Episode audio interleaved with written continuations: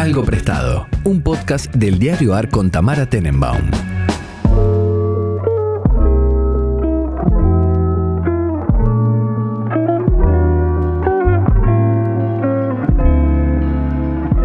Buenos días, buenas tardes, buenas noches, cuando sea que estén escuchando este podcast. Nosotros estamos cada uno en su país a las 14.08, en mi caso, de un día cualquiera. ¿Qué hora es donde estás vos, Pablo Priluca? Es la 1.08 y quiero recalcar que el país en el que estás vos también es mi país, no me eches todavía. Simplemente estoy prestado por un tiempo en otro lugar. No, es cierto, sigue siendo tu país. Em, ¿cómo, ¿Cómo vienen las cosas por allá? Bien, ¿Por muy vos bien, estás? muy bien. ¿Un país prestado? Ya estamos, ya estamos alcanzando el final del verano, así que en breve vuelve la actividad, pero por ahora disfrutando de la tranquilidad de- del campus sin tanta gente. Así que muy bien y contento porque en octubre, a fines de octubre, vamos para, para Buenos Aires, así que por ahí podemos grabar juntos. A vivo. Ay, sí, hay que ver, porque yo justo a fines de octubre me tengo que ir a México, pero bueno, le vamos a encontrar la vuelta. Algún día Le nos vamos a buscar la vuelta. cruzar. Así y porque es, así me es. invitaron a un congreso y en realidad era como dos días, tres días, obviamente me pagaban cinco. Y cuando yo estaba sacando Sí. la vuelta, el señor me dijo, mira, es mi deber decirte que te estás por sacar un pasaje de vuelta dos días antes del Día de los Muertos, que es un día que está bueno estar acá. Y sí, Así que dije, sí, es toda una experiencia. razón. ¿Vas a estar en Ciudad de México? Sí. En realidad, teóricamente sí. O sea, el congreso es en Ciudad de México, pero mm, después de que termine el congreso tengo 3-4 días que mm, son esos que alargué para pasar el Día de los Muertos en México. Y mi le dije a mi amiga mexicana, tengo varias, pero le dije a mi amiga mexicana, que es soltera y sin hijos, eh, básicamente le dije, mira, si vos decís que tenemos que pasar el Día de los Muertos en otro lado, si vos me decís la mejor fiesta está en Oaxaca, yo voy a Oaxaca, digamos. Ah, No Sí. tengo, ya no tengo compromisos estos días. Así que, no sé, le dije como eso, hagamos lo que a vos te parezca más interesante para una persona que va a pasar el Día de los Muertos en México. Así que, no sé, puede ser. Ciudad de México, como puede llegar a ser otro lugar. ¿Quién sabe? No, no, no puede salir mal, hay muchos lugares. Nada, hay por eso mal no, increíbles en México. no va a salir. A mí me encanta México. No, o sea, no conozco tanto, pero así es. La ciudad sí, conozco Guadalajara. Hubo una, una feria en Guadalajara, claro, hace no tanto. Sí, por eso. Así que mm, sí, espero que me inviten otra vez, pero bueno, es una feria muy codiciada. Tenés que ser, no sé, Isabel Allende para que te inviten todos los años. Así que bueno, Claro. me van a- a mí me va a tocar de vuelta en un año o dos. Pero bueno, mientras tanto me invitan para otras cosas. Eh, bueno, bien, ¿qué trajiste? Traje tres cosas. eh, quiero hacer una, perdón, una reivindicación de, de lo que hizo Gino del último programa, que estuvo muy bien, que fue. Me, me- no quiero decir que me boludearon por el tema que yo había sugerido para Yo no puedo creer lo largueros que son los varones con todas estas cosas. O sea, esto es fascinante. No pueden Este, superar las cosas, chicos. Más Así que quiero, quiero, quiero agradecerle a mi, a mi Ken, eh, a, a mi otro Ken del programa. Son tan susceptibles Este- como Ken. Efectivamente, Barbie tiene razón. Los varones Es un son muy chiste, es un chiste. Sí, igual sí lo somos, claro que Igual lo somos. sí, igual Eh, sí. Sí, sí, susceptibles y, y- y rencorosos. Eh, pero bueno, nada, quería hacer ese breve comentario y, y decir que tengo un buen tema para dejar de Abuji eh, pa- para el programa que viene, pero lo develaré sobre el final. Este, misterio. mm, traje tres temas, traje eh, algo viejo, traje, bueno, algo cárnico que me habían dejado, eh, o sea, algo temático, y traje algo prestado. Eh, a vos eh, entiendo que, que trajiste algo nuevo, ¿es Sí. así? Sí, Bueno, empecemos por, por, el, por lo prestado. Digo que es prestado porque viene de otro país y porque, y porque en realidad lo que me. Digamos, la excusa para hablar de este tema es que acaba de salir un podcast que se llama eh, The Santiago Boys. Está en inglés, en Spotify, en todos lados, pero se puede conseguir, se puede ver también por YouTube con subtítulos, si no me equivoco. Eh, de, Santiago, de Santiago Boys es un podcast que hizo un, historiador de la ciencia, en realidad de origen ruso, pero que vive en Estados Unidos, que se llama Evgeny Morozov, Morozov, este, y que es sobre algo de lo que tal vez escuchaste hablar, eh, circuló algo en castellano, bueno, hay un libro muy famoso, pero, pero también eh, hubo un par de notas que salieron en castellano en los últimos años, que se llama el proyecto Cybersyn. ¿Escuchaste alguna vez sobre eso? no, por supuesto que no. No, no, bueno, pero lo, lo digo porque salieron notas, incluso encontré alguna en Panamá, digamos, salieron Ah, notas mira. incluso en medios argentinos. El no. proyecto Cybersyn eh, para que se den una idea, es un proyecto que tiene lugar durante los, digamos, entre 1971 y 1973 en Chile, o sea, durante el gobierno de, Salvador Allende y de la Unidad Popular. Eh, mediante el cual un grupo de profesionales chilenos, lo explico brevemente y, ahora lo cuento mejor, eh, un poco comandados por un ingeniero especialista en temas de, de cibernética y sinergia que se llamaba Stafford Beer, eh, desarrolló como una especie de sistema tecnológico para poder administrar en tiempo real las industrias estatales del país. Chan. Busca Proyecto Ciber Sinora en Google y te va a salir una imagen bastante, eh, bastante famosa, que es el cuarto, que finalmente nunca se implementó desde donde se iba a comandar esto. ¿Cómo se escribe?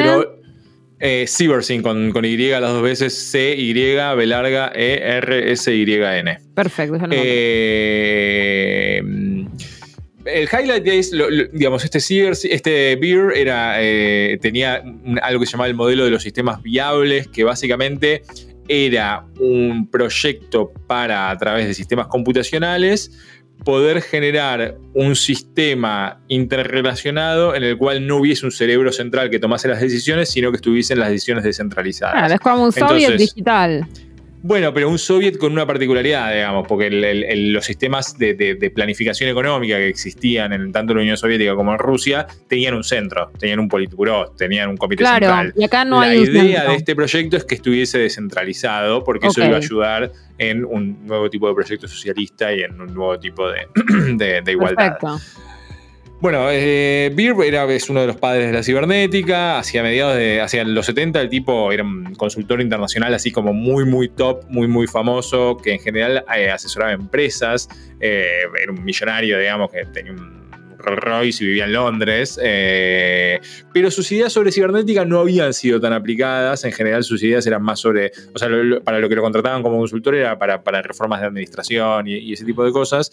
Eh y, en la década de 70 recibe un, ingeniero joven de, vinculado al gobierno socialista de Salvador Allende, que se llamaba Fernando Flores, eh, lo llama y lo invita a ver si le interesa implementar alguna de las ideas que hasta ese momento eran muy teóricas sobre cibernética eh, en, en el marco del gobierno socialista de la Unidad Popular pongamos un poquito de contexto para los que ya hemos hablado de Allende, hemos hablado de Pinochet y demás, pero sí, sí, por supuesto. para que se entienda, eh, y aparte hay muchos, muchos amigos chilenos y chilenas que nos escuchan.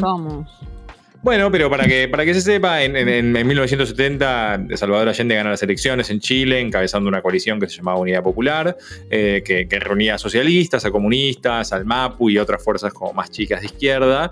Eh, no era la primera vez que Allende se posturaba a elecciones. En el 64 había estado cerca de ganarlas contra Frei Montalva. De eso, de esa elección alguna vez podemos hablar porque es una elección muy interesante donde la CIA interviene muy abiertamente en favor de Frei Montalva, que era el opositor a Allende, eh, y de la democracia cristiana.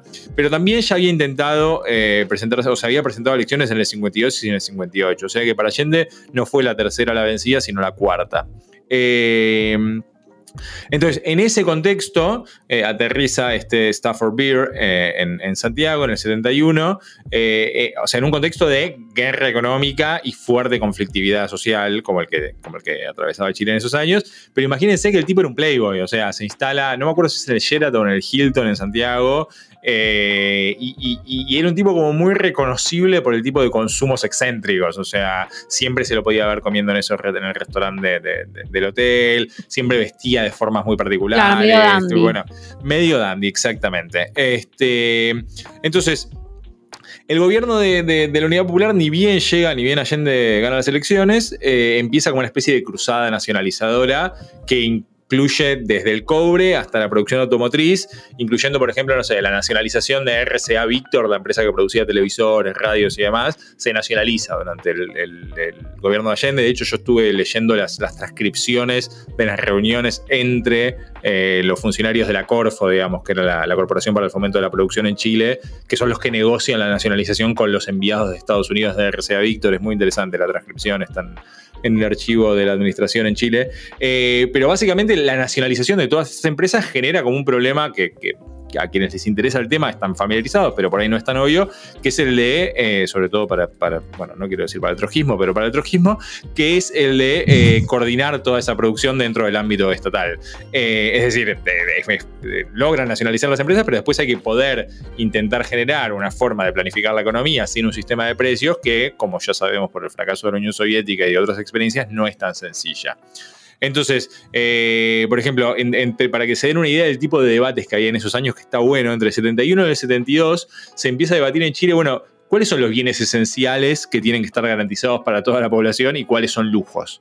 Este, Entonces, yo justo ahora estuve leyendo mucho sobre los autos, pero los autos es un caso muy, muy interesante donde los diputados y, senadores socialistas y comunistas básicamente tienen como una especie de cruzada anti-autos, porque lo que dicen los tipos es, en el estado en el que se encuentra Chile, que es un país muy pobre, muy subdesarrollado, invertir recursos estatales en la producción de autos, en definitiva es una forma de subsidiar a los ricos. Entonces hay que ponerle un montón de impuestos, cobrarlos carísimos y, estoy citando eh, cursos de diputados socialistas y usar esa plata para la leche de los niños. Eh, entonces, eh, en ese contexto en el cual se está básicamente intentando crear una infraestructura para planificar la economía y organizar la economía, eh, es que finalmente se encuentran Beer y Allende, que tienen una reunión, donde el cibernético como que le explica todo su modelo, eh, que, tiene esta particularidad, que es una particularidad que iba muy a tono con el tipo de socialismo que proponía Allende. Recordemos que Allende gana las elecciones, digamos, no es que una revolución socialista que toma el Palacio de Invierno, sino que es un socialismo democrático. Y en ese contexto, proponer un modelo, una especie de sistema computacional para planificar la economía, pero que no tuviera un centro eh, en el Politburó, digamos, sino que el centro estuviese descentralizado en el pueblo, eh, era como una idea muy tentadora, digamos. Entonces, la idea era que este proyecto podía hacer circular la información en tiempo real, de modo que esto se pudiese llevar a cabo. Eh, digamos, la, principal ambición del proyecto Cybersyn era que los trabajadores en las fábricas, en las empresas estatales, en los comités sectoriales, etcétera, utilizaran un sistema de telex o, teletipos eh, para poder mandar cifras de consumo y producción a una oficina de la Corfo, que era esta Corporación del Fomento de la Producción, y desde ahí eh, se, pudiese volver a descentralizar toda la información. Entonces, la, computadora central, digamos, le iba a permitir al gobierno de Allende poder conocer al instante el estado de la economía y actuar con agilidad. Ese era como el, ideal, ¿no? Obviamente esto es muy complejo y no, no, no, es que fuese a funcionar. De hecho, no se termina de implementar porque, porque llega el golpe. Ahora vamos a llegar ahí. Eh, pero, pero bueno, de, hecho algunos hablan de que esto era como una especie de Internet, un proyecto de Internet socialista. Eh, lo, que vos o cualquiera de nuestros oyentes y oyentas eh, deben haber encontrado si googlean el proyecto Cybersyn es una sala bastante futurista, con unas sí, como unas sillitas, parece sí de Star Trek.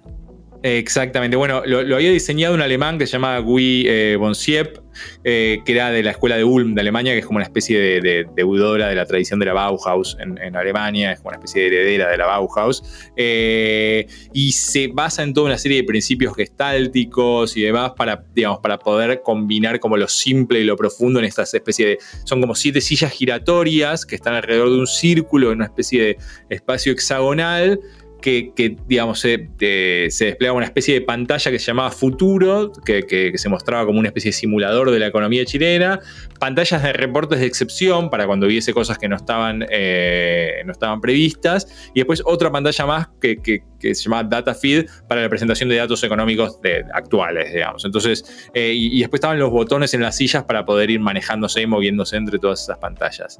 Eh, es un delirio, digamos, ¿no? Así como te lo cuento.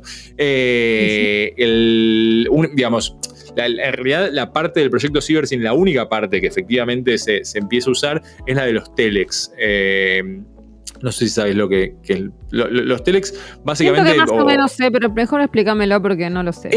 Es, como lo previo a los faxes. Eh, es como una red de teletipos que está conectada de cliente a cliente, parecida a una red telefónica, que utiliza circuitos como de, telégrafo para mandar mensajes de texto, pero bidireccionales. Entonces te podés comunicar fácilmente entre distintos lugares en un contexto, eh, mandando información, digamos, eh, data, no solamente hablando, eh, que era algo que para esa época en la que los faxes todavía no existían, era muy importante, porque si no la otra alternativa que tenías eran los telégrafos, que eran más, más más rudimentarios.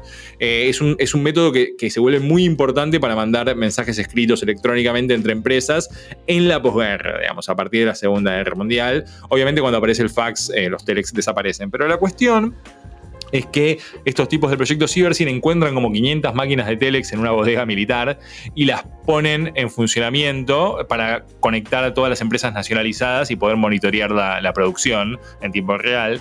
Este, y de hecho es, el único, digamos, es el único, la única parte del proyecto que efectivamente se usa, porque en 1972, esto si vieron la, película de, Guzmán, eh, La batalla de Chile, la, batalla de Chile, sí, eh, ahí está bien, bien mostrado, o sea, en 1972 hay un paro de camiones muy, muy, muy importante. Eh, durante 26 días, eh, como 40.000 camioneros entran en paro, un paro fomentado y financiado por la CIA, eh, y básicamente dejan, paralizan al país, lo dejan sin alimentos y sin combustible. Entonces, en el momento en el que sucede eso, lo que hace el gobierno de Allende es usar los telex para comunicarse con las empresas nacionalizadas y con los pocos camioneros que eran como leales al gobierno, que eran unos 200, para poder moverse, eh, montan como una oficina improvisada en la moneda, este, y lo que intentan hacer es como romper la huelga, eh, pudiendo pasar información entre los distribuidores y las empresas de forma tal de poder evitar los bloqueos que estaban haciendo los camioneros en las rutas de Chile. Esa es como la única parte del, proyecto que efectivamente se, lleva a cabo. Este, Flores, que era el tipo que había invitado a Vir, termina siendo ministro de Economía eh, en los últimos años, de, en el último año en realidad del gobierno de Allende, eh, hasta que llega el golpe del 11 de septiembre del 73 y medio que todo esto se se, corta, por un lado, porque muchos de los integrantes del proyecto, como pasó alguna vez en uno de los primeros episodios, hablamos de la Fundación Bariloche en Argentina, muchos de los integrantes del, proyecto Cibersin se tuvieron que ir y sufrieron persecución política. Eh, medio que se vuelve el ingeniero este, se vuelve a Inglaterra y se convierte en una especie de, ermitaño, digamos, eh, muy particular, y empieza a escribir mucho sobre cibernética para resolver eh, problemas políticos, pero sobre todo de, desigualdad. Eh, así que bueno, esa es, esa es la historia. Está, ahora está como medio de moda volver a estos debates. Se supone que, o hay que, yo justo estuve porque me invitaron en un en un evento en México este año. Hay todo un grupo de gente vinculado, bueno, instituto, una cosa medio rara, pero que tienen esta idea de que, bueno, muchos de los límites que la planificación centralizada tenía en la época en la que se llevó a cabo, en la época del socialismo real, digamos, previa a la caída del muro de Berlín, muchos de esos problemas con el grado de desarrollo tecnológico que existe en la actualidad podrían ser superados. Yo, a mí es un tema que me excede, obviamente. Eh, pero bueno, el proyecto este y la historia del proyecto CyberSyn está muy interesante. Si les interesa el tema y pueden, eh, la verdad que es un inglés bastante claro porque o lo habla Evgeny, que, que habla un inglés ruso que siempre es bastante más sencillo de, entender que el de un gringo. Eh, y si no, hay muchos chilenos hablando, eh, porque hay entrevistas y demás, y entonces es un o sea, alguien nativo del español hablando inglés, con lo cual también se entiende, son nueve episodios. Perfecto. Exacto, se puede llegar a entender, es una buena. Son nueve episodios de una hora más o menos. Este, y la verdad que está bueno el podcast. O tiene una producción increíble, digamos. Está muy, muy, muy bien hecho. Es un lindo producto para, escuchar.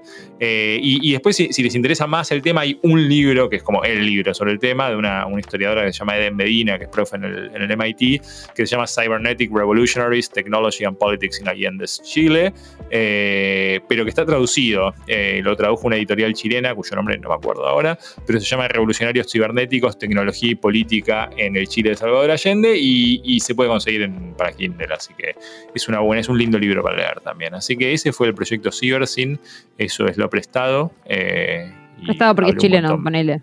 Prestado porque es el podcast de Jenny.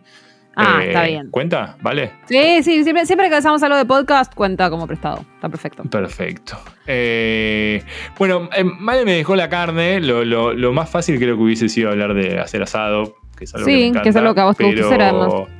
Sí, pero tampoco podía decir mucho de hacer asado, o sea, más allá de que es divertido y es rico. Eh, tal cual, son esas cosas que es tipo. Y. Hay datas, podría haberte dicho que en 1953 alcanzó el pico de consumo de carne en Argentina en toda su historia. Los argentinos en esa época comían más o menos eh, en algo así como un kilo de carne por era, había hecho el cálculo de un asado cada tres días, más o menos, aproximadamente. Claro. Eh, un montón. Eh, podría haberte dicho que, que, durante la época previa a los frigoríficos la carne era básicamente gratis en Argentina porque lo que se exportaba eran la, el cuero y la grasa este, uh -huh. y la carne no tenía valor, o sea, la, la, la carne en sí misma. Eh, digamos, las vacas se faenaban para exportar la grasa y el, el, cuero, con lo cual el precio de la carne en sí mismo medio que tendía a cero.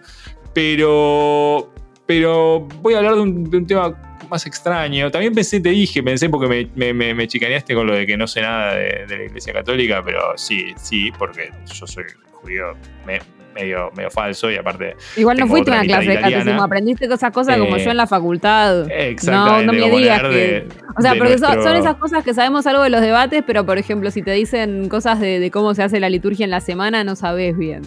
No, no, no, no. Tampoco, tampoco sé nada, tampoco sé nada de, de, de, del culto eh, judío, así que también me, bien, claro. me, me, debería llamar a silencio, soy un paria. Pero no, pero siempre me acuerdo de, digamos, un profesor muy bueno de historia moderna que se llama Fabián Campañe, que no creo que escuche este podcast, pero que si lo escucha le mando un saludo. Eh, y nos contaba cómo los, los, ilustrados, cuando escriben la enciclopedia, yo nunca chequeé si esto es cierto o no, pero si lo dijo un profesor debe ser verdad. Eh, los ilustrados cuando sacan la enciclopedia, en la entrada sobre transubstanciación, transubstanciación es lo que se supone que pasa cuando el cura levanta el vino y la hostia y entonces la presencia de Cristo se hace, eh, sucede, se produce el milagro de la transubstanciación uh -huh. y entonces lo que uno come es la sangre y lo toma la sangre de Cristo y come claro. el cuerpo de Cristo. Y en la entrada sobre transubstanciación, al final, en la entrada de la enciclopedia, cuando lo linkeaban con como el, el, lo que ahora se llamaría un hipervínculo, pero el BAC y lo direccionabas a, a, a, otras entradas, el chistecito de los ilustrados era poner BAC antropofagia. Eh, como okay. eh, diciéndoles a los católicos que en definitiva se estaban comiendo a su propio Dios. Eh, claro. Pero ya que hablamos de antropofagia, de eso voy a hablar hoy. Eh, voy a hablar de canibalismo. Eh, un, tema, un, tema, polémico. Eh, o sea, no en realidad, porque está todo el mundo en contra. No Está, es, es, verdad, no es un tema polémico. Bueno, eh, Quiero Aníbal, creer, Lecter, ¿no? Aníbal Lecter no diría lo mismo, pero. pero es un tema sobre el que hay bastante consenso en realidad. Hay bastante consenso. Bueno, no, no había visto una película, yo todavía. Ah, hay un episodio de, de, de, Atlanta, no sé si lo alcanzaste a ver, eh, de las manos. Eh, ah, sí. Ahora que lo eh, decís, sí, pero. Sí, sí. sí. Y, y, y, una peli, ¿no? Que yo no vi, pero creo que va por ese lado. Eh, que no sé si no es, es el menú. Eh, no, no va por ese lado. O sea, comen, ¿No? hay un asesinato y todo, pero no me acuerdo que se coman gente. Ah, no se comen gente, bueno. No. Eh, en definitiva, la, la, la, palabra caníbal es una palabra que en realidad eh, viene de, de, la colonización de América Central, digamos, y, y del Caribe. Claro. Eh, lo, lo, los colonos españoles se referían a ellos como caníbales y después cuando, bueno, se va transliderando y termina en caníbal, este, porque, porque comían carne humana. Eh, en realidad, la, la práctica de, de, de, seres humanos comiendo otros seres humanos, medio que existe, de que existen los seres humanos, claro. eh, pero por lo pronto tenemos evidencia de, de hace más o menos 50.000 años, eh, de, unas cavernas en, en, en Francia, habitadas por neandertales, donde se encontraron registros de que probablemente se comían a otros seres humanos tampoco debía estar muy extendido porque obviamente cazar a un ser humano no es tan fácil, con lo cual probablemente eran, eran más carroñeros. Es un tema muy agradable, espero que estén comiendo mientras hablamos de esto. Eh, no, la gente escucha estaba limpiando, haciendo esas cosas, así que no Ok, bueno, nada. me alegro, me alegro. Eso nos sí, cuentan sí. en general el sábado de la mañana. El sábado de la mañana, sí, tal vez lo que hace Buji, pero sí. Eh, lo tomamos por. Entiendo lo que la, el resto de la gente también lo hace. Sí, sí, sí, es, es, popular. Pero viste que Gino tiene la cruzada de que hay que escucharlo los domingos, el podcast. En cualquier caso, en cualquier no lo escuchen comiendo un asado. Eh, los primeros relatos de canibalismo, los primeros relatos históricos, digamos, son de colonios, de colonos europeos, de los conquistadores en los siglos XV y XVI. Y en general los casos de antropofagia que existían en ese momento estaban asociados a algún tipo de práctica guerrera o funeraria o ritual, pero no, no, no es que los pueblos originarios de América se, alimentaban en base a, seres humanos, pero sí encontramos esta práctica en América del Sur y del Norte, más allá del Caribe, en Asia y en algunas islas del Pacífico. O sea que estaba bastante más extendido de lo que nosotros creemos. Eh, muchos de esos relatos que, existen de épocas coloniales se basan en prejuicios, malinterpretaciones europeos, digamos, de, de, cómo estos pueblos eh, tenían en, algunos rituales en particular eh, prácticas antropofágicas, eh, pero básicamente tiene que ver con esta fascinación de lo distinto y de lo otro que se produce eh, durante la conquista y también con la, digamos, la construcción de ese otro como alguien subhumano en el sentido de que no tiene alma y por ende no merece ser salvado. pero cuando pensamos en casos de, canibalismo más recientes, creo que los que nos vienen a la cabeza son dos pelis. una es es El silencio de los inocentes y bueno, son pre y secuelas, pero El silencio de los inocentes es una gran película. Eh, y la otra, que es una gran película también, es Viven, eh, la, ficcionalización, digamos, del accidente de, la Fuerza Aérea Uruguaya con, con, Malkovich y Ethan Hawke. Conoces la historia, ¿no? Sí, de, los jugadores de rugby uruguayos que Tamara Telmo, ¿no conoces la historia de Viven? Ah, la de Viven, sí. Pensé que hablabas de. ¿Fuiste jugadores de rugby? Dije, la gente sabe Viven y el avión que se cayó. ¿Quién sabe que eran jugadores de rugby? Eso no me acuerdo. ¿No te acordás de eso? Claro, era Esa el parte equipo. No me era, la acordaba. El, era el equipo nacional de, de rugby de Uruguay. ¿Ustedes se acordaban de eso? Yo solo me eh, acordaba que habían comido gente en la cordillera. Si alguien se acordaba que eran jugadores de rugby. Eh. Eh, sí, sí, bueno, no sé, yo lo tenía bastante claro, porque aparte de cada tanto circulan algunos de los sobrevivientes eh, contando, viste, se vuelven como asesores de, tipo de coaching ontológico, no sé, esas giladas. Claro, los tenés más presentes a ellos. Este, no, no, yo solo me acordaba que habían comido gente y toda esa parte, pero lo de que eran jugadores de rugby, perdón, pero se me pasó. Bueno, está bien, lo importante es que se comían. Eh, no, supongo que es la parte en importante. Cualquier, en cualquier caso. Calculo que ser jugadores de rugby como que los hacía más corpulentos y entonces ah, por ahí había más de dónde comer, pero bueno, no, no importa. Eh, más fibroso igual también. bueno, sí, más duro, pero bueno, hay más. Eh, igual, ¿sabes qué? Buscando información sobre esta, toda esta cosa bizarra, eh, no, es muy nutritiva el, ser humano, digamos. Eh, y no, es una carne Un castor contiene aproximadamente 4.000 calorías por, por, kilo de carne y, un kilo de carne humana tiene unas 1.400 calorías, o sea, mucho menos. Ah, Así que si están planeando eh, muscular o subir de peso mediante la ingesta de carne humana, les, digo que me parece que van a terminar presos, pero aparte no es muy nutritiva. Eh, bueno, y traje como dos historias así muy cortitas sobre esto, sobre, sobre casos de canibalismo. Una es la de los colonos de Jamestown Jamestown es como la primera eh, colonia permanente inglesa en, América del Norte, eh, que se funda en 1607. Eh, la llegada de colonos de Inglaterra, establecen su colonia, digo permanente porque se quedan un tiempo, construyen, bueno, la, clásica colonia, fuerte de madera, un almacén, iglesia, etcétera, pero como, como casi todos los primeros colonos, bueno, sufren del hambre, las enfermedades y demás, eh, y, tienen, por, cuestiones de sequía y demás, hay un año en el que tienen dificultades para... Eh, eh, poder, poder plantar, digamos, para, poder cultivar. Este, entonces dependían mucho de viajes de otros barcos que llegasen con, con refrigerios, con suministros. Eh, en octubre de, 1609, eh, bueno, el, que era como el intendente, que era un ingeniero agrónomo eh, del pueblo y que era el que tenía vínculo con las poblaciones Powhatano, no sé cómo se pronuncian, las poblaciones indígenas que vivían por la zona, tiene un accidente y tiene que volver a Inglaterra. De hecho, nunca va a volver a Virginia. Eh, y durante el invierno que sigue, la, situación de los colonos que parece que se quedan se vuelve un poco, un poco desesperante. Este, por un lado, porque se empiezan a pelear con los pueblos eh, originarios que vivían alrededor, porque hay una sequía y hay uno, el que, el que es el gobernador del pueblo durante ese momento, que es George, eh, George Percy, que durante 1625, o anota en su diario que durante 1625 los colonos básicamente se comen a sus caballos para sobrevivir, se comen a los perros, se comen a los gatos, se comen a las ratas, se, comen, lo que hay. Todo, bicho que camina va para el asador y finalmente eh, dice él que llegaron a desenterrar cuerpos para comerlos. Este, durante mucho tiempo no se sabía si esto era verdad o no, pero sitios de excavaciones arqueológicas posteriores terminaron mostrando que sí, que efectivamente, de, de hecho excavaciones posteriores de, realizadas últimamente, eh, que sí, que efectivamente se morfaron eh, a sí mismos. Eh, y, después otra en la, que pasa es en, una expedición al Polo Norte en 1845. Este. Mm, perdón, me estaba sonando algo en la computadora y lo estoy apagando. en 1845 hay una expedición al Polo Norte que también termina mal. el barco encalla en, en, como en, la zona del Ártico canadiense en busca de lo que se llama el paso del noroeste.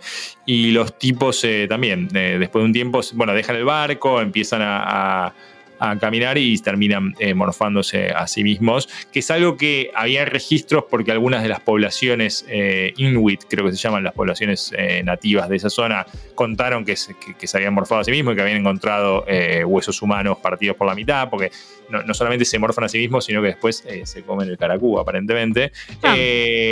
tranqui. Y, un análisis nuevo, digamos, relativamente nuevo de los últimos años, muestra que efectivamente los huesos que encontraron mostraban como signos de fractura y calentamiento, que es como lo que indica que probablemente eh, los miembros de la tripulación los, hubiesen cocinado para Ay, no, no, no, no, no, no, Así que este tema tan lindo es el que te traje para, el día de hoy como algo cárnico. Eh, espero que no se hayan espantado ni piensen que, me voy a mejor comerse un bifecito de ternera.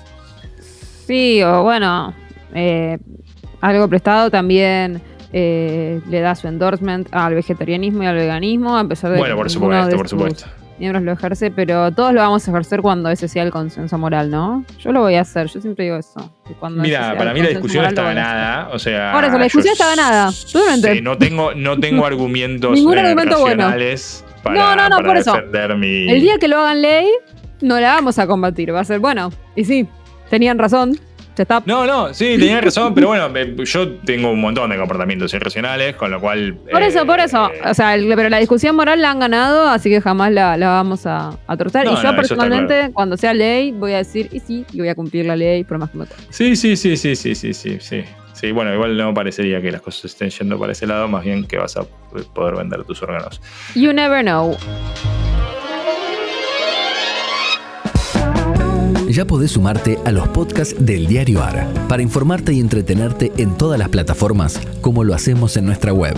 Somos un diario nuevo y queremos lo mejor para vos. Nos podés leer en eldiarioar.com o seguirnos en Twitter en arroba eldiarioar.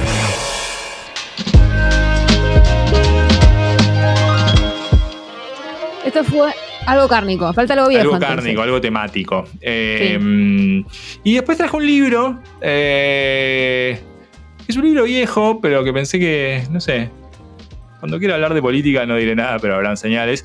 Hay un libro de un historiador alemán que se llama Peter Fritzsche, es historiador de la Universidad de Illinois en Urbana-Champaign, que en 1999 publicó un libro que por ahí viste, porque en castellano circuló bastante, que se llama De alemanes a nazis, eh, Germans into Nazis, que es un gran título. Eh, no sé si tuviste la suerte o desgracia de leerlo. Eh, vos no cursaste historia social general, ¿no? No, filosofía no la cursamos. Creo que somos la única carrera de la facultad que no la tiene que hacer. Casi seguro. No, hay, varias. La tienen obligatorias las de artes y, alguna más, pero, pero no. Ah, pensé que la tenían todos no, nosotros. No, educación y artes creo que la tienen obligatoria. O educación y antropología, una algo así. Pero yo fui profe de esa, de esa materia, por eso conozco también el programa. Y este texto se daba. Eh, nada, es un libro que si les interesa es súper fácil de conseguir, eh, porque lo, editó siglo XXI en castellano y de hecho creo que lo volvió a reeditar en 2017, así que aún si no lo pueden comprar, tiene que estar en cualquier biblioteca universitaria más o menos. Eh, lo que hace Fritzsche es, es argumentar, digamos, el tipo dice, bueno, los historiadores sobre el nazismo se centraron demasiado en como el descontento de los alemanes eh, como motivo principal el descontento por el Tratado de Versalles, el descontento por, la hiperinflación de los 20, el descontento por la crisis del 30. Eh, se han centrado demasiado en el factor del descontento eh, para, intentar entender por qué se produjo el ascenso del nazismo, pero no, no se han dedicado a mirar como la parte atractiva de la ideología nazi para toda esa gente. Es decir, qué es lo que los nazis proponían que se volvió en algún momento de comienzo de la década del 30 atractivo para un porcentaje alto de la población alemana. Eh, es decir, ¿por qué millones de alemanes se transformaron en nazis? ¿Qué motivó a, que una parte muy importante de, los ciudadanos de lo que en ese momento se llamaba la República de Weimar, que es la república que tiene Alemania entre los dos, entre el Kaiser, entre el, Imperio y el Tercer Reich, eh, termine votando por, Hitler? Y y, lo que hace Fritzsche es decir, bueno, no, no, pensemos a los nazis simplemente como un fenómeno conservador o reaccionario, sino que intentemos eh, pensar cómo algunos aspectos de su discurso militarista, nacionalista y autoritario se volvieron atractivos para, eh, para todos estos alemanes. Está bueno, no solamente Eh, pensarlos como reacción, sino pensar como productivamente qué estaban ofreciendo. ¿Qué estaban ¿no? ofreciendo? Exactamente. Eh, entonces, de, de- de hecho, lo que dice este, de- el antisemitismo no, no era un fenómeno. La gente no votaba al, al nazismo, al menos en un principio, por Tal su por odiar a los judíos. Sí, sí, sí. Exactamente. Eh, ni por su darwinismo social, ni por ninguna de esas cosas. Eh, lo que dice es que, que, bueno, que el atractivo del, nazismo era como mucho más eh, profundo en el sentido de que eh, era un movimiento que proponía una especie, ahora voy a explicar en qué sentido, de, revolución popular. A ver, lo que hace Fritzsche es decir, el, el- el atractivo el activismo de, muchos alemanes que se vuelve, digamos, Alemania, las tres primeras décadas del siglo XX es un caos político. Eh, si no vieron la serie Babylon Berlin, les recomiendo que la vean porque está muy buena para, para un poco darle una, una- un poco de imagen a, a- a eso. Eh, pero lo que dice Fritzsche es el punto de partida para entender por qué los nazis llegaron al gobierno es 1914, que es el inicio en el, que, el momento en el que empieza la Primera Guerra Mundial. Es decir, no es el Tratado de Versalles, no es la derrota, sino que es 1914, porque dice que, eh, digamos, la declaración de guerra de 1914 como que termina el proceso de unificación alemana. Ustedes saben que Alemania, tanto como Italia, se terminan de unificar a, a fines del siglo XIX, en el caso alemán en 1871 como Estado-Nación, pero lo que dice él es que recién con la Primera Guerra Mundial se termina de consolidar la idea de la unificación nacional.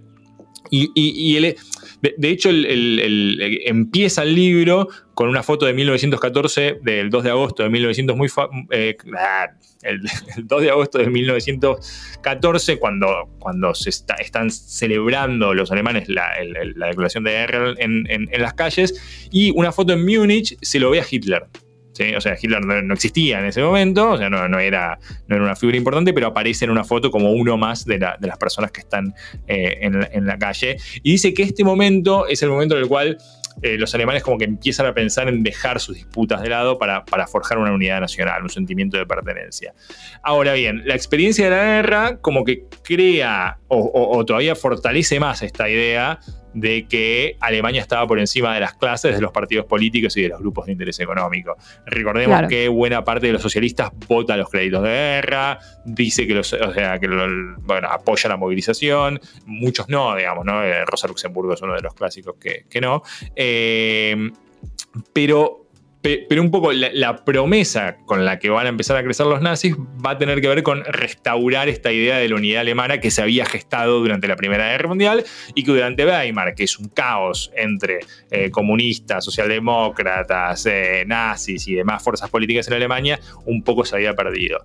El libro está como organizado, está, está organizado en cuatro capítulos y, y- y que como que reconstruyen momentos de movilizaciones populares. Eh, de, de hecho, cada capítulo empieza con una foto, lo cual está bastante bueno. Es, eh, la, la primera es como las celebraciones de, de- de la guerra entre julio y, y agosto del 14. La segunda es como el levantamiento popular contra el Kaiser de 1918 y las revueltas en la revolución espartaquista, digamos, y, y los conflictos que hacen caer el, el Reich en 1918 al final de la guerra. Eh, la tercera es como la celebración de la toma del poder de, de Hitler en enero del 33. Y la última es el primero de mayo de 1933, que es cuando hay una movilización gigantesca de los nazis para celebrar el Día del Trabajador.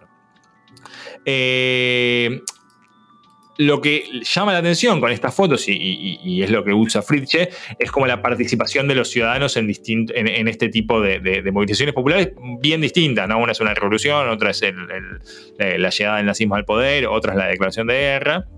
Pero para Fritzsche lo que pasa es que, digamos, la condición de éxito de los partidos políticos en estos años tiene que ver con poder ofrecerle a las masas esta idea de una unidad alemana basada en un discurso reformista, porque planteaba cierto discurso de conciliación de clase, pero también reformista, eh, y de prosperidad económica y eh, de, unión nacional del pueblo, ¿no? del folk.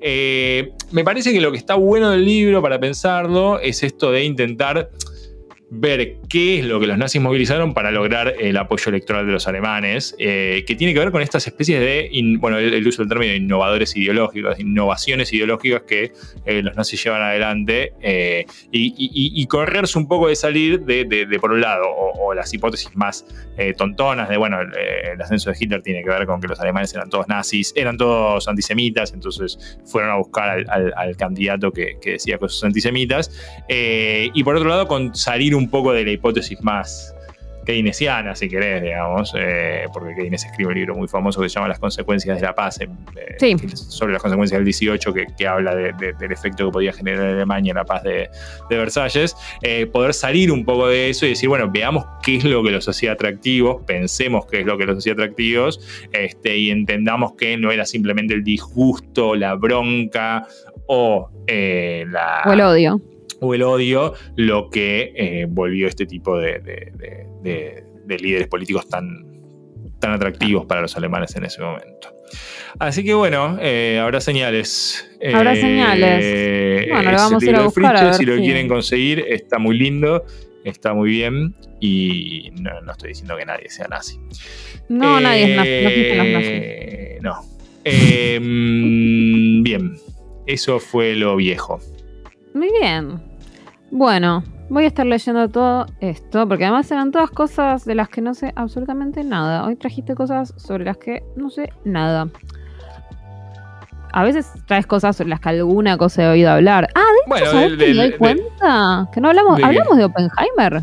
Poquito. No, pensé, pero la verdad que no. yo dije que lo iba a traer, pero la verdad que. me acordé. ya, quedó vieja. O sea, y, es mala la peli. Aprovechamos para decir eso entonces. es mala. Mucho. Yo, yo, a mí me pareció pésimo. A mí lo que me pasa cuando. A mí la verdad que no me gustó mucho. Pero entré a Twitter y vi una cantidad de pelotudos. Perdón, ¿eh? eh como diciendo, ah, es una basura. tampoco es una basura. Tampoco es una porquería. A mí me parece bastante mala, ¿eh? O sea, creo que tiene 15 minutos buenos. Después es mala. O sea, me parece. Es una película de tres horas donde en ningún momento me quise parar e irme del cine. A mí me pasó lo mismo, es divertida, es entretenida. Pero a veces hay algo del entretenimiento que es medio morbo también. Es como, ya ves qué hace este pelotudo ahora, como que hay algo de eso, ¿no? Como sí, o sea, para mí tenía como todo un montón de tipo eh, momentos de Leonardo DiCaprio viéndose a sí mismo en la tele cuando filmaban el Sí, no, mucho cringe. mucho cringe. Este, porque son lugares que transito habitualmente. No, todo lo que se dice es cringe. Sí, sí, es cringe. Eh, es, raro. Eh, sí, no, la película no es, no es, buena, sobre todo con la cantidad de, O sea, Barbie es mucho mejor. De hecho, fui a ver Barbie. Claro. Barbie es mucho mejor. Barbie es mucho este, mejor. No, y además, como que, primero, muchísimo dinero, obviamente. Los mejores actores del mercado, obviamente. Y, em, y encima una historia que estaba buenísima de base. Entonces es, una buena historia, claro. Raro que esté todo tan mal. Eso es lo que pasa. Como la sensación es que si fuera una película más, bueno, pero es como un desperdicio de una historia que está muy buena. Eso es lo que me dio un poco lo terminaron haciendo como muy eh, only gringo friendly. O sea, como que todo, toda la trayectoria posterior y los conflictos y las acusaciones contra Oppenheimer y qué sé yo son muy de la política yankee de los años del macartismo, como... Sí, sí, se meten con una parte que, no le importa a nadie. Para eh, hacer una, un blockbuster, para hacer una película que se tenía que comer el verano, en el verano del norte, me parece que lo del proyecto Manhattan y la bomba atómica tenía mucho más eh, potencial. bueno, con mis amigos que fuimos hablábamos, ponerle que lo que te contaban era una semana entera viviendo en la ciudad esa que fabricaron, y nada más. Sí. Eso hubiera estado buenísimo, qué sé yo, que te Calculo que sí, también después vi la película, ¿ya viste la de Wes Anderson? ¿Cuál? No, la nueva de eh, Anderson. Asteroid City. ¿Está buena? no, yo ya no lo soporto más, eh, te soy sincero, es como... Bueno, así las eh, cosas. Pero bueno, lo tiene Steve Carell que es muy gracioso. No, no, me acordaba nomás que habías dicho y dije, ah, ¿será que habló y yo me olvidé? No, no, no, la iba a traer, pero la verdad que la fui a ver y... No, no, no, valía la pena. Y, fíjate qué poco valía la pena que ya nadie está hablando de Oppenheimer. O sea, pasaron dos semanas y ya quedó viejo. Desapercibidísima. bueno, la cosa es así. Yo un poco. No es que voy a volver a hablar de Barbie, pero de lo que voy a hablar es de esto. Estábamos hablando, a mí me tocaba lo nuevo. Y bueno, esta semana me suscribí al Patreon de ContraPoints para ver su take sobre Barbie. Ah, mira. Entonces, les quiero contar un poco aparte qué es suscribirse al, al Patreon de ContraPoints. En general, porque también yo me doy cuenta de que mm, este podcast, no sé si estás de acuerdo conmigo, Pablo, eh, no sé, co- conocemos un montón de gente que lo escucha que no tiene, que tiene más años que nosotros. Yo conozco gente de 60 que lo escucha seguido, gente tipo de la Sí, generación sí. de mis padres. Sí, Em, mi, y mi- gente mi de madre, 50 por ejemplo, también. pero bueno, lo escucha por, porque está forzada. Le mando ¿Qué cosa?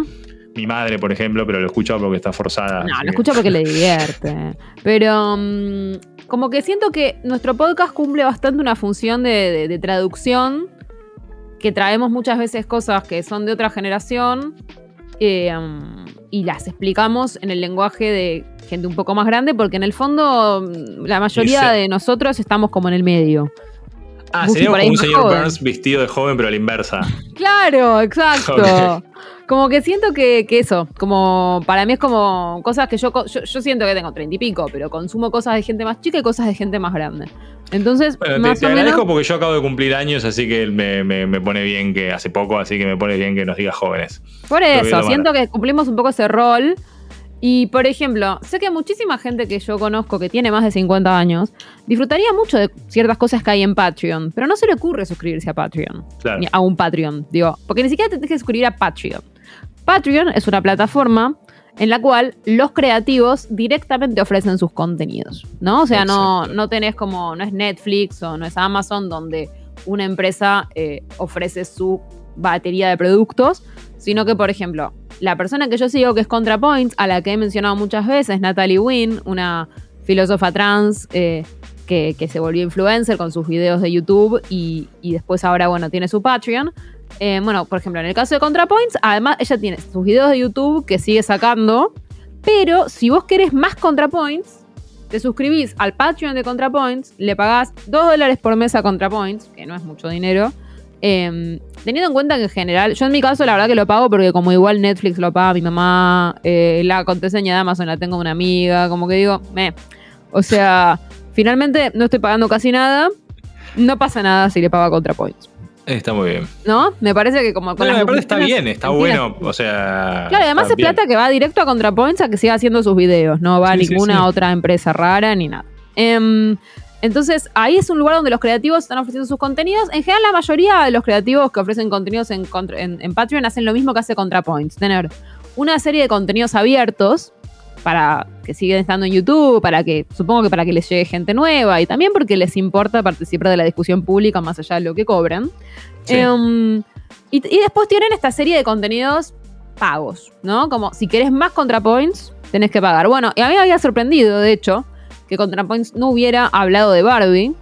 Y de hecho, el otro día una amiga me dijo, che, ¿ya viste el Barbie de ContraPoints? Y dije, no. Y ahí me di cuenta de que había que pagar.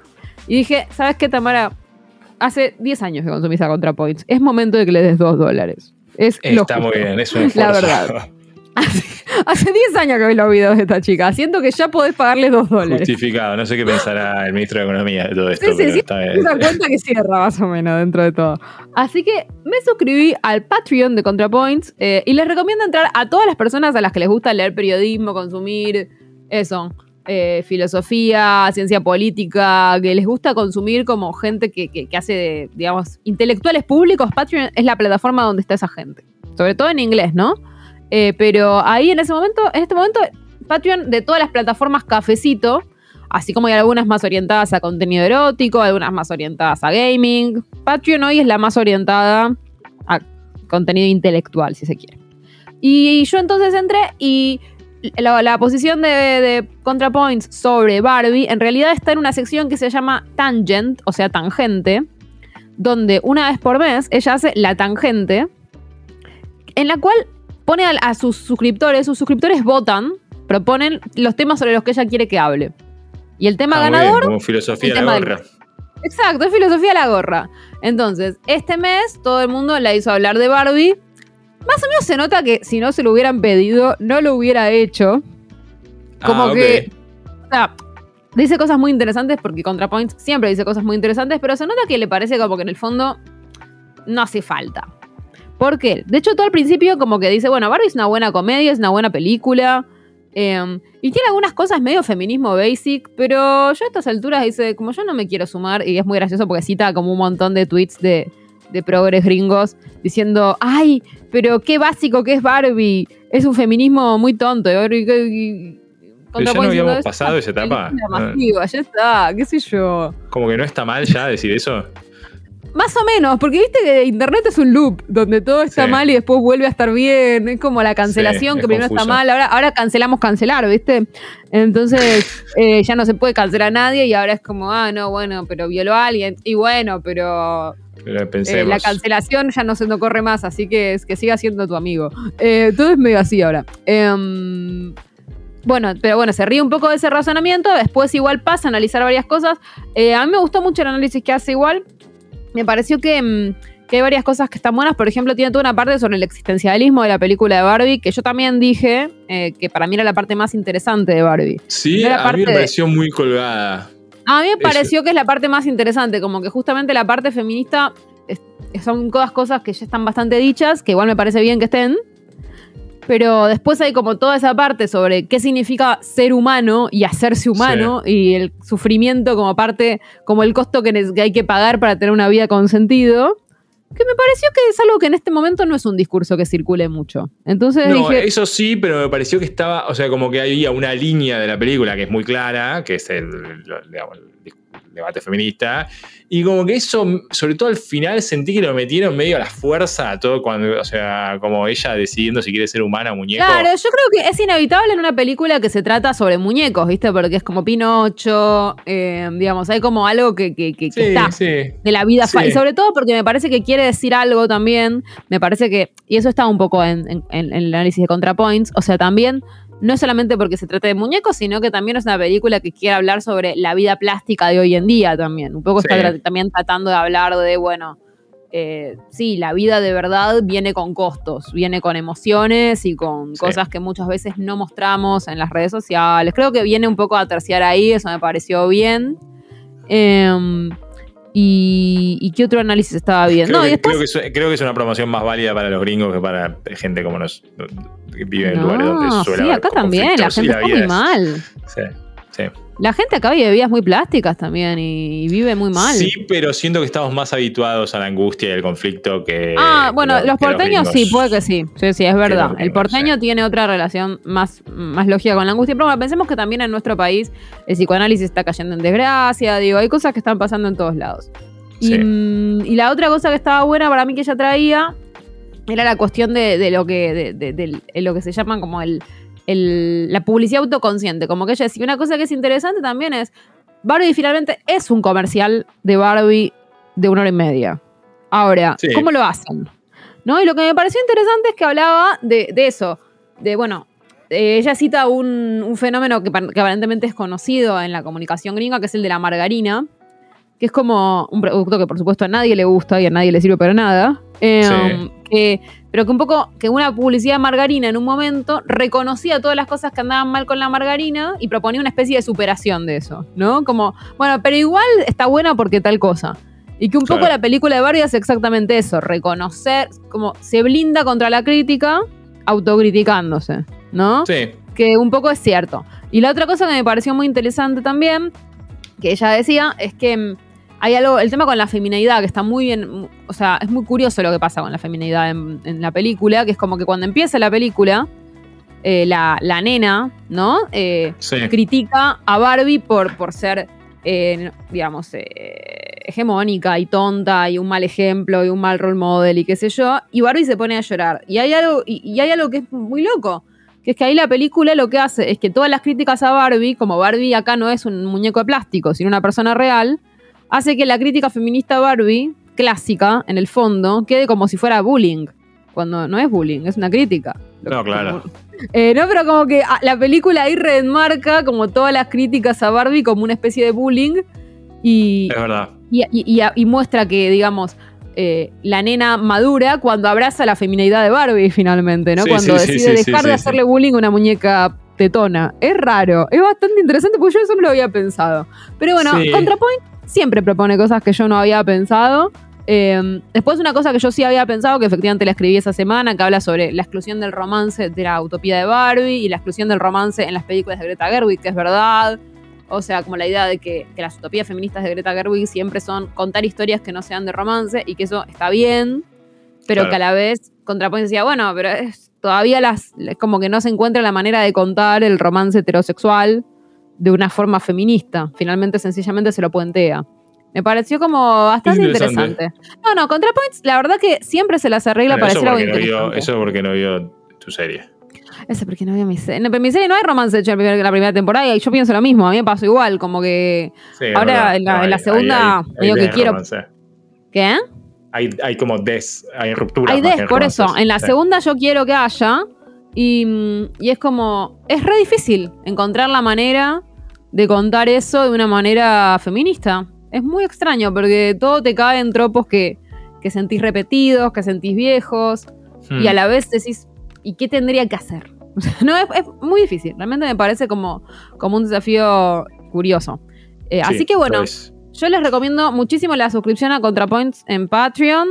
Y mm, voy a chusmear. Voy a seguir atentamente Patreon para ver qué otros periodistas encuentro, porque como persona adicta al contenido, a mí me sirve.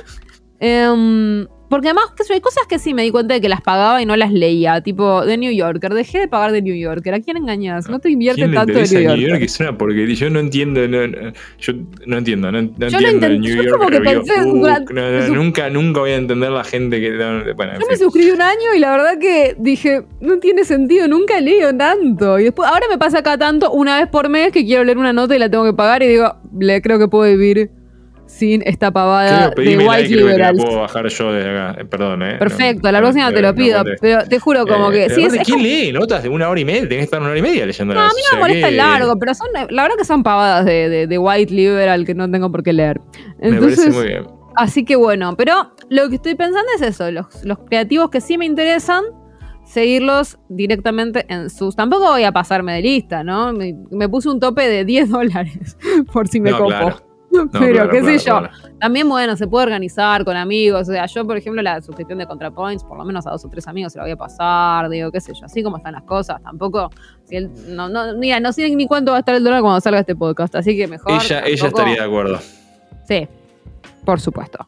Así que bueno, eh, dejarle el tema a Buji. Bueno, el tema para Buji, eh, que quiero decir que me, me, me, rosqueó el tema, básicamente. ¡Lo eh, Pero la nota que te pasé, porque hoy le pasé una nota a Tamara, eh, sobre Barbie en Rusia, la película.